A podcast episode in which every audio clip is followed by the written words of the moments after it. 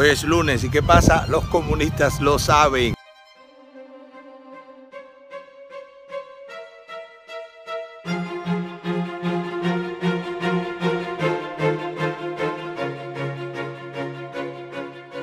Hoy les vamos a traer una actualización sobre el círculo infantil privado en Cuba, los toritos de Coli. Sí, se recuerdan ese círculo infantil privado que está en la casa de General Ulises Rosales del Toro. Pues mírenlo aquí, mírenlo aquí ya funcionando. Escuchen hasta con los niños cómo juegan.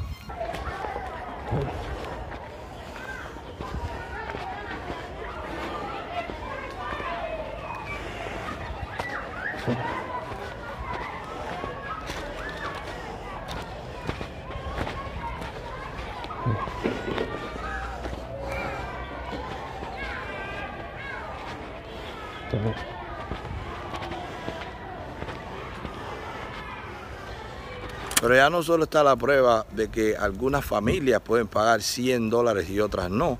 En Cuba, donde el círculo infantil debe ser para todos, para los que pueden, para los que no pueden, pues otorgaron esta licencia ahí, en una casa que la ocuparon ilegalmente porque no era de ellos. De pronto también tienen la licencia para hacer un círculo infantil privado. Esa diferencia por la que tanto lucharon tantas personas, ahí está, en el corazón de La Habana, en el reparto Coli. Pero no es eso. Ahora yo me pregunto, ¿qué va a pasar con estas nuevas medidas, con este círculo infantil? ¿En qué van a cobrar? ¿Van a cobrar en peso cubano o van a cobrar en MLC?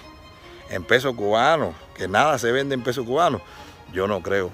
¿Le gestionarán un aparato para que pasen las tarjetas magnéticas por ahí? ¿O van a ser también ilegales y van a cobrar en dólares? En dólares, que es lo que tiene la gente en la calle y lo que se va a imponer el dólar. Pues ese círculo infantil general, tu familia va a estar ilegal porque va a trabajar en la moneda que va a estar penalizada en la calle, el dólar americano. Pero hoy también vamos a hablar de la casa de otro personaje de la tiranía, de Esteban Lazo.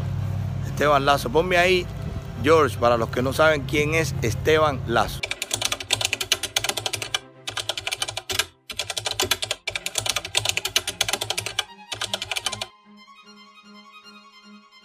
Pero miren dónde vive él, este señor, este político de tantos años, que representa a la raza negra, como vieron ahí en su currículum.